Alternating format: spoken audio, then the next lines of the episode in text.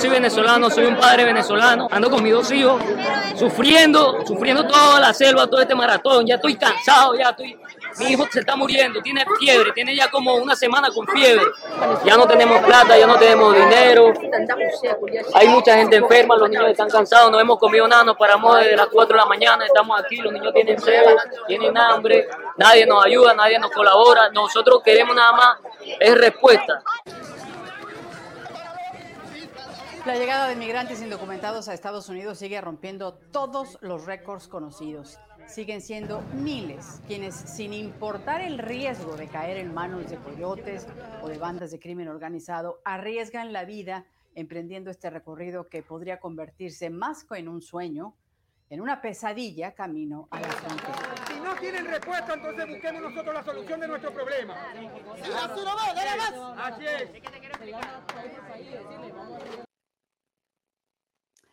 Hola, bienvenidos a una emisión más de actualidad. Les habla Lucía Navarro. Desde que comenzó la administración de Joe Biden en la presidencia de Estados Unidos, miles de inmigrantes indocumentados, en su mayoría de Centroamérica, han emprendido el largo y peligroso camino hacia los Estados Unidos.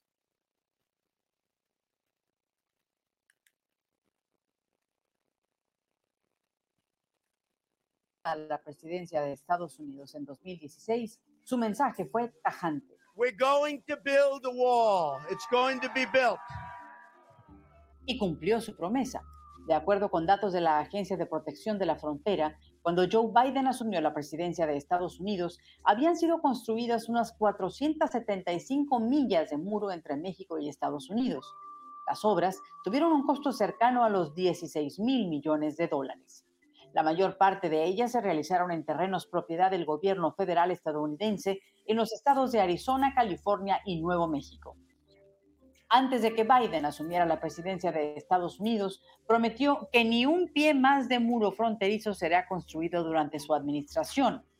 Pero el cumplimiento de la promesa que hizo ha sido motor para que miles de inmigrantes, principalmente de Centroamérica, Haití y algunos países de América del Sur, se hayan aventurado en caravanas hacia Estados Unidos con la esperanza de algún día beneficiarse con la reforma migratoria que Biden prometió y que por lo menos hasta hoy no ha hecho realidad. Una realidad que sigue manteniendo despiertos y viviendo pesadillas a muchas, pero muchas familias en la frontera de México y Estados Unidos, en la parte norte de México y también en la frontera sur, en donde uno de nuestros invitados de hoy ha sido eh, un, periodista con mucha presencia en las últimas semanas. Bienvenido, eh, Auden Castillo, y antes que nada, gracias por el material de video, mm, eh, Auden Cabello, perdón. Gracias por el material de video que nos has facilitado para poder presentar este programa. Bienvenido, Auden. Muy buenas tardes, un gusto saludarte y estar contigo. Bien, bueno, y por lo pronto, Auden, pues la gente sigue organizándose, tratando de llegar a la frontera. Cuéntanos, ¿cuál es la realidad que viven? ¿Qué pudiste ver tú allá? Sí, así es. Eh, la semana pasada estuve en Tapachula, Chiapas, que es el, epicentro ¿no? de, todo, este movimiento migratorio. Eh, fui ahí, estuve una semana y, se ven migrantes de, muchos ah, países, la mayoría sí centroamericanos, pero de los que resaltan son haitianos. Eh, estaban llegando mucho, muchos africanos de Senegal, Ghana, este, mm. y, venezolanos también se ven ahí. Y, y, la historia es lamentable, es de que eh, la frontera con Guatemala y México está completamente abierta, entonces por eso es que le digo que es el, epicentro de, migración, porque ahí están llegando todos a, Tapachula. Estando ahí, ellos ya buscan su manera de, de, atravesar México y llegar a la frontera con Estados Unidos para así mismo poder entrar a Estados Unidos. Y, y lo que se vive es, para mí, aquí, yo que vivo aquí en Acuña y que estuve aquí cuando eh, tuvimos a, los 15 mil migrantes que estuvieron campados bajo el puente internacional en Del Río. Me recordó mucho ese tiempo, ¿no? Porque eh, lo, llegando a Tapachula eh, se ven los migrantes por todas partes en las calles. Y este, la diferencia es que para allá en, Tapachula, en Chiapas, es, es, normal, ¿no? Es lo que se vive al día al día. Nosotros nada más lo, lo experimentamos por dos semanas aquí en la frontera Acuña y del Río. ¿Y qué dice la gente en Tapachula, no? Porque tienen como, como bien, eh, tú dices, tienen más tiempo conviviendo con este grupo de migrantes de tantos países, con tantas necesidades. ¿Qué dice la gente, los residentes de Tapachula? los residentes están eh, frustrados, están molestos, están impacientes, eh, porque ellos ya están cansados de, tanto migrante que, llega ahí a Tapachula y les afecta su diario vivir, ¿no? Eh, sí vi muchos negocios, muchos locales que, que, estaban de venta, que se rentaba el local, algunos ya decidieron irse y los que están ahí aún este, se quejan, ¿no? Porque les está afectando la, economía, que eh, el pueblo de, de, Tapachula no puede sostener a tanto, tanto migrante, ¿no? Y las autoridades, ellos creen, no están haciendo suficientes. De hecho, estaban pidiendo que, la migración mexicana hiciera más redadas, hiciera más por controlar eh, el, descontrol de, los migrantes, ¿no? Quiero eh, incorporar a nuestra charla a Alben, a el exdirector de la Oficina de Ciudadanía de los Estados Unidos, al señor Alfonso Aguilar. Gracias, Alfonso. Bienvenido. Como siempre, es un placer tenerte y conversar contigo sobre, pues, este, e, e, el, tema de migración, el tema de ciudadanía que siempre da mucho de qué hablar y ha dado, pues, eh, ha sido el pie para muchas conversaciones y muchos programas de televisión eh, desde que Joe Biden asumió la presidencia, ¿no? Desde que eh, hizo ese llamado para que toda la gente viniera al país, ¿no? Sí, ciertamente un placer estar contigo y, muy interesante lo que Auden está diciendo y, sus reportajes. Fíjate que, que ya no son solo centroamericanos, estamos hablando de gente de todas partes de América Latina, pero de todas partes del mundo africanos, gente del Medio Oriente, incluso gente con vínculos a grupos terroristas. Sabemos que han sido detenidos eh, en la frontera. Eh, eh, miembros de, la comunidad roma, los llamados gitanos, están llegando al sur de la frontera. Uno conoce a, los roma por, porque por mucho tiempo han estado en Europa, en distintas ciudades de Europa, grandes ciudades. Uno, uno, uno eh, reconoce a los, a los llamados gitanos, ¿verdad? Pues ahora de pronto están llegando a la, frontera sur. O sea, ¿cómo llegan a nuestra frontera sur? Obviamente el llamado ha sido muy poderoso del presidente como candidato diciendo vengan acá, después desmantelando las medidas de seguridad fronteriza que eh, implantó el presidente Trump, no solo la construcción del sistema de murallas que tú estabas reseñando, eh, pero también la política de permanecer en México, que tuvo, eh, eh, que fue muy efectiva. Eh, básicamente, aquellas personas que solicitaban asilo en la frontera sur, se les decía que tenían que permanecer en México mientras su caso fuera adjudicado. la administración Biden ha sido ordenada por, un, por, por los tribunales federales a reimplantar esa política que ellos habían descontinuado. Pero lo que estamos viendo ahora, yo, yo no sé cómo ellos la están implantando, porque estamos viendo que están dejando a gente entrar, no solo a niños, como dijeron inicialmente, no solo a, familias, pero están dejando entrar eh, adultos, eh, hombres que están llegando solos a la frontera. Y estamos hablando de miles de personas que sencillamente están siendo procesadas en la frontera y sencillamente las dejan entrar eh, o las dejan en distintas comunidades en Texas o a veces las llevan a aeropuertos donde son movilizadas en, vuelos privados a distintas partes de Estados Unidos. Eh, eh, ya recibimos los números de, diciembre. En diciembre llegaron 178 mil personas irregularmente a la frontera. esto significa que desde marzo del año, del año pasado cada mes hemos recibido por lo menos 165 mil personas. En total, en el año pasado, 2021, llegaron más de 2 millones de personas. Sabemos que un poquito más de un millón así han sido removidas una vez son detenidas a lo largo de la frontera, pero dependiendo los, los informes que uno lea, es posible que hasta 800 mil personas, escucha eso, 800 mil personas hayan sido, eh, hayan sido dejadas eh, entrar y hayan sido eh, llevadas a distintas partes de, la nación americana. Esto es algo realmente preocupante eh, que se está haciendo eh, a oscuras porque la administración Biden no está hablando de este tema. y, esto continúa y no están haciendo absolutamente nada para cambiar las circunstancias a lo largo de la frontera sur.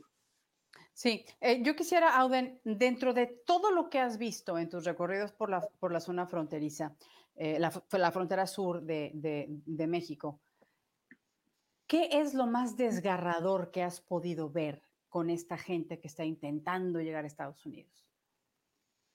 Bueno, ahí en, Tapachula sí se vio, eh, eh, sí es una crisis humanitaria, ¿no? Una porque fuimos a, ver a los albergues y sí se queja, ¿no? De que eh, llegaron a México y llegaron, como quien dice, muy apenas, ¿no? Ya, ya lo que tenían lo gastaron.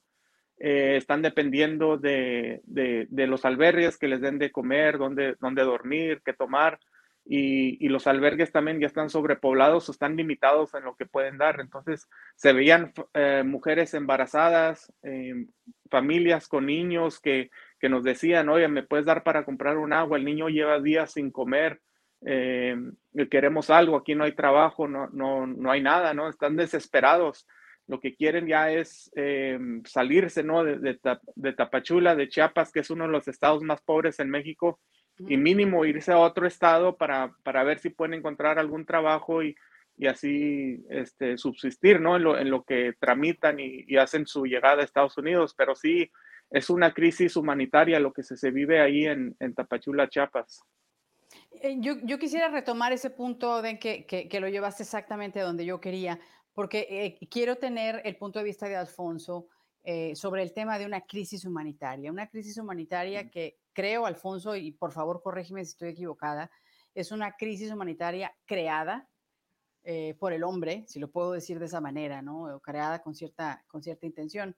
Eh, ¿cuál, ¿Cuál es normalmente la postura de un gobierno como el de Estados Unidos, con políticas migratorias tan nobles por un lado, pero tan estrictas por otro, ante situaciones como estas, Alfonso? Bueno, la política de Estados Unidos sobre migración siempre ha sido muy clara en tener una eh, política de seguridad fronteriza fuerte para disuadir el que personas traten de entrar irregularmente al país. Eh, como decía anteriormente, cuando el presidente Biden deshace o rescinde las políticas de seguridad fronteriza del presidente Trump y sobre todo cuando cambia las regulaciones sobre asilo, enviando el mensaje que cualquier persona que llegue a la frontera se le va a procesar su caso de asilo, aunque sabemos que la inmensa mayoría no tiene un reclamo legítimo para pedir asilo. Y cuando se está dejando a todo el mundo entrar, eso ha creado este incentivo para que se forme esta ola masiva de personas que obviamente se convierte en una crisis humanitaria, porque cuando, cuando tienes tanta gente moviéndose, desplazándose de un lugar a otro eh, irregularmente, eso lleva a que eh, surjan otras situaciones de crimen, tráfico de personas, tráfico de niños, robo, acoso sexual, violación, lo he comentado antes en este programa, las mujeres y niñas. Se dice que hasta más del 60% son víctimas de acoso sexual o de violación. Esta es la situación que se ha creado. Y este presidente, esta administración dice, y muchos que abogan supuestamente por los inmigrantes, dicen que esto es un sistema más humano y más moral. Me pregunto, ¿es realmente más humano y moral incentivar que esta pobre gente, que la mayoría son gente buena y trabajadora, no lo dudo, pero claro, está en una situación donde quizás no encuentran muchas oportunidades económicas. Esa es la razón principal para dejar su país. Pero vienen aquí básicamente le dicen, mira, pidan asilo, van a poder entrar, ¿no? Va a ser bien fácil. Y de hecho lo están viendo. De esos dos millones que han llegado el año pasado, casi la mitad han podido entrar. Entonces la gente, pues obviamente, ¿qué tienen? No tienen nada que perder y hacen este viaje. Eso es lo que se ha incentivado. Aquí en Estados Unidos muchas veces lo vemos como un asunto de seguridad nacional y ciertamente lo es porque se cuela gente con, malas intenciones, gente, como decía, con vínculos con grupos terroristas, criminales. Pero indudablemente tenemos que hablar del aspecto humano del que habla Auden, de que estamos incentivando a miles de personas, a millones de personas, a arriesgar sus vidas cuando no tienen un reclamo para pedir asilo. estamos incentivando la irregularidad, estamos incentivando el que se cree este corredor de terror, porque es un corredor de terror, donde gente viene de Romania, de África, donde sea, y hacen este viaje tan peligroso. Mueren personas.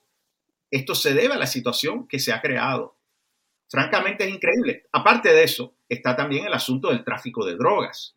En la semana pasada, el, um, gobernador de, Texas, eh, Greg Abbott, se reunió con más de 12 fiscales generales de toda la nación, de más de 12 estados, y enfatizó el que eh, este flujo masivo también facilita el que más fácilmente se pueda traficar droga. ¿Por qué? Porque cuando tienes tanta gente que tienes que procesar, es imposible encargarte de tus funciones policíacas. Claro, claro, el año te pasado, de tu actividad principal, ¿no? Claro, el año pasado se, la patrulla fronteriza em, confiscó alrededor de 14 mil libras, 14 mil libras de fentanyl, que es que aquí está siendo usado ampliamente en todo Estados Unidos. Es una epidemia lo que hay, causando muchas muertes. Entre el 2019 y el 2020, entre esos dos años, solo confiscaron alrededor de 7.600 libras, lo que ya era mucho, pero fíjate, casi se ha triplicado esa cantidad. Entonces, en vez de realmente poder eh, disuadir, siempre la gente va a tratar de entrar ilegalmente, siempre va a haber flujos, pero más nunca a este nivel. De hecho, este flujo, recuérdate que Biden nos había dicho que durante el verano iba a bajar y no ha sucedido. ha continuado Claro, no sucede de esa manera. Incluso, incluso muchos albergues en México se vieron copados porque no podían atender a tantas, a tantas personas. Y déjame pasar con, con, Auden, Alfonso, por favor, porque me gustaría eh, eh, comentar contigo, Auden, ¿qué es lo que viste en los albergues? ¿Cómo tratan a estas personas? ¿Las tratan bien? Eh, ¿Tienen una forma cómoda para estar en este, en este tránsito? ¿Qué pudiste percibir tú? No, de hecho fuimos a, visitar un albergue, ¿no? Y, al momento de irnos sale, sale un venezolano y, me pasa su teléfono, ¿no? apresurado y me hace la seña de que, de que le marque, ¿no? Entonces yo hice por contactarlo y, ya me mandó videos de, la vida, ¿no? De cómo se vive dentro del albergue y, para él, y según las imágenes, es una prisión donde los tienen. Em, el albergue creería uno que es que ¿no? Al migrante, eh, pero no, dijo que los tienen ahí, él, usó esas palabras, ¿no? Hay cuenta presos, ¿no? dentro del albergue, que no pueden salir. Dice, no podemos ni hablar con la prensa. Dice, por eso no me arrimé a hablar contigo, porque si hablo, contigo, este, le hablan a migración y nos llevan de aquí. Y, y es la única opción que tenemos para poder este, sobrevivir y poder continuar con, con nuestro viaje. Pero sí, nada más para recalcar, recalcar un poco de lo que dice este Alfonso, de que sí, eh, ahí en Teapachula no nada más son migrantes de Latinoamérica, también vimos este, judíos, este, aquí en, en Border Patrol, aquí en la frontera, ha reportado de los países también Medio Oriente, que ahí vimos a, un grupo de, de, de, Europa, ¿no? También con, que se, ellos están quedando en, los hoteles, hay Está el migrante, lo que yo llamo el migrante pobre, ¿no? Y el migrante con recursos que puede pagar un hotel, que, va a viajar en, avión. Y está el, migrante pobre, ¿no? Que ellos tienen que caminar en caravana porque ya es lo, la única opción que tienen. Pero sí, ahí está llegando completamente de, todas nacionalidades, nacionalidades en Tapachula. Y aparte la frontera está completamente abierta, que también están cruzando todo tipo de drogas. Entonces, si esa frontera está abierta, lo más lógico es que todo esto va a estar cruzando por la frontera de México a Estados Unidos. Claro, claro, por supuesto. Alfonso, ¿quién es responsable? Porque en, en, vaya, no hay inmigrante que te diga Estados Unidos tiene culpa de la violencia, de la corrupción, de la inseguridad, de la falta de oportunidades que hay en mi país. Por lo tanto, Estados Unidos debe hacerse responsable de mí y, de darme una oportunidad de vivir. ¿Es esto cierto? ¿Es Estados Unidos responsable por todas estas personas o realmente debería de verse el, asunto por el otro lado, demandarle al gobierno del país de donde tú eres que te dé mejores servicios y mejores oportunidades? Mira, es, fácil atacar a Estados Unidos, eso es casi una moda, siempre lo ha sido. Eh, porque es un país rico, es la principal superpotencia, pues se asume que Estados Unidos puede absorber fácilmente eh, millones de personas y eso sencillamente no es cierto. Yo sí creo que Estados Unidos tiene que ser un país generoso, yo creo en la inmigración, pero en, la inmigración legal y regulada. Entonces, eh, ¿cómo vamos a responsabilizar a Estados Unidos por estos movimientos irregulares masivos? Auden está explicando lo que está pasando en la frontera entre México y Guatemala. No en Estados Unidos, no en la frontera sur. Eso no lo creó eh, el presidente Trump, eso no lo creó Estados Unidos. Yo creo que aquí hay ciertamente gobiernos en la región que han implantado políticas fallidas que no han permitido el crecimiento económico en sus países y la creación de empleo, en parte por tener economías sobrereguladas, en parte por la corrupción. También muchos gobiernos de corte socialista que han impuesto políticas que no ayudan a su gente a crecer la clase media, a crear empleos. Obviamente hay carteles muy activos en el tráfico de drogas y de personas. Hay narcoestados como Venezuela, Cuba, están ciertamente abonando a que se cree esta crisis regional, pero hay que reconocer quién, el elemento que desató este hecatombe, porque es lo que es, es, es un hecatombe, fue el presidente Biden. Como dije, haciendo ese llamado. Ese llamado, y sobre todo para mí es el tema del asilo, es liberalizar la política de asilo, porque fíjate que estas personas, muchos entran ilegalmente, pero estos dos millones contabilizados fueron personas que llegaron y se entregan. Ellos se entregan y dicen, quiero pedir asilo en los Estados Unidos. Y son tantos y tantos que ahora lo único que hay que hacer es tomar su nombre y entra. Muchos están entrando, cientos de miles, sin que se le dé una orden eh, o una fecha para comparecer ante un juez para eh, eh, evaluar su caso de asilo. Sencillamente, aquí está, danos tu información y mantente en contacto con nosotros. Mira, algunos comparecerán, algunos aparecerán, muchos, estimo, van a desaparecer. Claro. Es tan, absurdo lo que está sucediendo que decía el gobernador Abbott la semana pasada que los carteles están utilizando las redes sociales, particularmente TikTok, para reclutar, reclutar otros traficantes en Texas, de manera que ellos puedan dejar a las personas, ya sea ilegalmente o incluso entregándolas a las autoridades, para que después sean entregadas a estos otros traficantes y sigan por ahí su destino a, a donde sea que los quieran llevar. O sea, el gobierno federal con esta política no solo está incentivando esto, pero está cooperando, está colaborando con la actividad delictiva porque está creando esta situación y facilitando que estas personas cometan crimen, traficando drogas, traficando personas y traficando niños, niños. Claro. Eh, Auden, escuchando esto que, dice Alfonso, ¿cómo ves el papel que México está jugando en, toda esta ecuación? Sí, eh, eh, hablando de, corrupción, yo digo uno de esos países es, México, ¿no? Que para mí yo, lo describo como jugar la, la, moneda de ambos lados, ¿no? porque em, a la vez Estados Unidos eh, exige algo, algo de México y México toma acciones para cumplir con las demandas de Estados Unidos, pero a la misma vez está permitiendo que, que continúe el flujo, ¿no? Y, ahí entran, hablando en Tapachula, aquí en la frontera, eh, hablando con los migrantes, todos me dicen que, hay mucha corrupción, que, si quieres pasar por México, es cuestión de pagarle a los agentes de migración, eh, a todas las autoridades, hay quienes te cobran. y por eso es que el trámite de salir de Tapachula es muy lento, es intencional, porque ellos quieren que les ofrezcas, eh, que les pagues y te dan el, trámite, ¿no? Entonces también está creando este, eh, un ambiente de, de, mucha corrupción a niveles que yo no me imaginaba, ¿no? Junto, igual con el Instituto Em, mexicano de migración, que son los que, están cobrando, ¿no? Para permitir a los migrantes pasar. Eh, tenemos eso. Y, por encima, igual, para, para recalcar nuevamente, es, es de, de, los migrantes que he entrevistado, igual aquí en la frontera con Estados Unidos, en Tapachula, es eh, la pregunta que hacemos, ¿por qué es que ahora eh, decides emigrar y no cuando estaba el presidente Trump? y, y, todos nos dicen lo mismo. Dice, no, es que Trump sí nos deportaba, él, él, era estricto, él hacía lo que decía. Y este presidente Biden, él nos, nos invitó que, vengas, que vengamos a Estados Unidos, que él nos va a ayudar.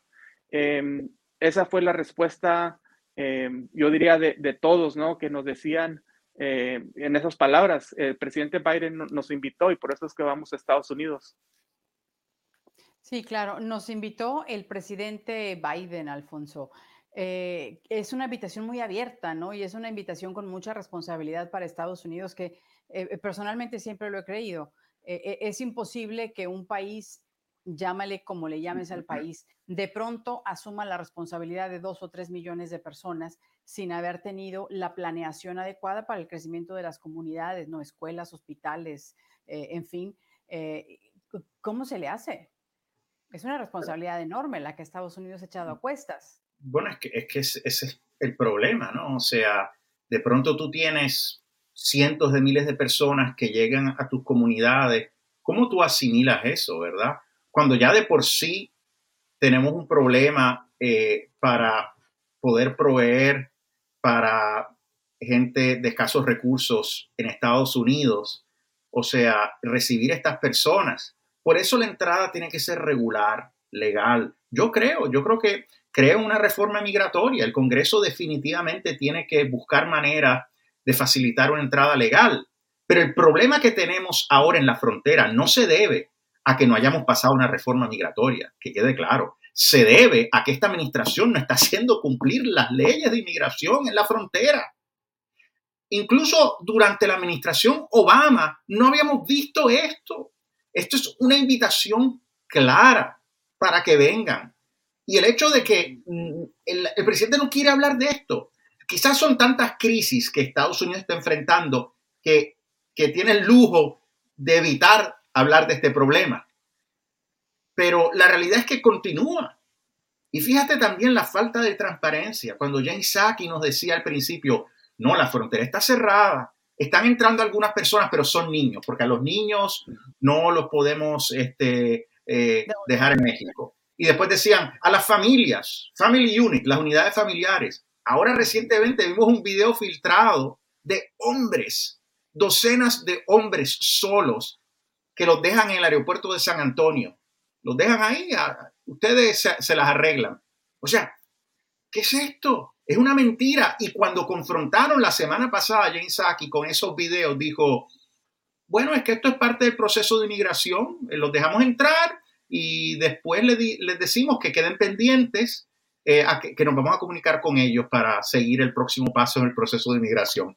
O sea, descaradamente responden de esa manera, los están dejando entrar. ¿Qué pasó con permanecer en México? Si permanecer en México, si estas personas están pidiendo asilo, y se supone que esperen en México, porque cientos de miles están entrando. Obviamente no están cumpliendo con la orden, están desafiando, están en desacato. Y yo entiendo que los estados tienen que regresar a los tribunales. Una cosa que al leer la, el memorándum para restablecer la política de permanecer en México, me di cuenta de un tema, eh, un elemento que añadieron, que creo que es una manera eh, de darle la vuelta a la política de, de, permanecer en México. Ahora, además de preguntarles si tienen un miedo a regresar, a ser perseguidos, si regresan a su país de origen, ahora les van a preguntar también a los migrantes si tienen miedo de permanecer en México. ¿Cuántos de ellos van a decir que tienen miedo de permanecer en México para poder entrar a Estados Unidos? Todos. O sea que esto es una esto es falso. Ellos están diciendo que están cumpliendo con la orden cuando no lo están haciendo. Y debo decir que es un esfuerzo cínico, burdo, para cambiar la demografía en los Estados Unidos a costa, a costa de esta pobre gente que no dudo que vengan con buenas intenciones, pero que se están metiendo en tremendo lío, porque ver esas imágenes, imágenes de Auden, o sea, e, es terrible, terrible. Y decir que esto es humano, que esto es moral permitir esto. Porque si vienen no es por pura casualidad, es porque saben que hay una expectativa. Quizás no entran la primera vez, pero quizás la segunda sí entran. Quizás sí lo logren. Pues eh, gracias, eh, Alfonso. Siempre tus comentarios son muy atinados con la, experiencia que tienes como director de la Oficina de Ciudadanía aquí en Estados Unidos. Gracias de veras por, por habernos regalado un poco de tu tiempo desde Washington, Alfonso Aguilar. Y desde México, nuestro colega fotoperiodista Auden Cabello, gracias a ambos por su participación en, en esta edición de Actualidad. Hasta muy pronto. Muchas gracias. Buenas noches. Muchas gracias. Eh, si bien migrar a Estados Unidos es un sueño perseguido por millones de personas, me parece importante que sepan que el camino no es tan fácil como se lo pinta un coyote. La vida aquí es muy distinta a lo que estamos acostumbrados en América Latina. Es una vida dura, algunas veces solitaria, con costumbres y con leyes muy distintas a las que vivimos en América Latina. Así que piense usted si está dispuesto a arriesgar a que su sueño americano se pudiera transformar en una pesadilla. Lo invito a que nos siga a través de las redes sociales en actualidad. Aquí eh, las tiene en su pantalla, las redes sociales en las que nos puedes seguir. Nos puedes también escuchar en nuestro formato en podcast, por Spotify, por eh, Apple y por Google también, Apple Podcasts eh, y por Google Podcast también. Les recuerdo que actualidad, un programa independiente, no seguimos línea editorial ni política. Los invitados hablan con toda libertad sobre los temas que tratamos y sin ningún tipo de censura. Así que gracias por habernos acompañado el día de hoy. A nombre del equipo de producción de este programa, yo me despido y nos vemos en una muy próxima emisión. Les hablo Lucía Navarro. Buenas noches.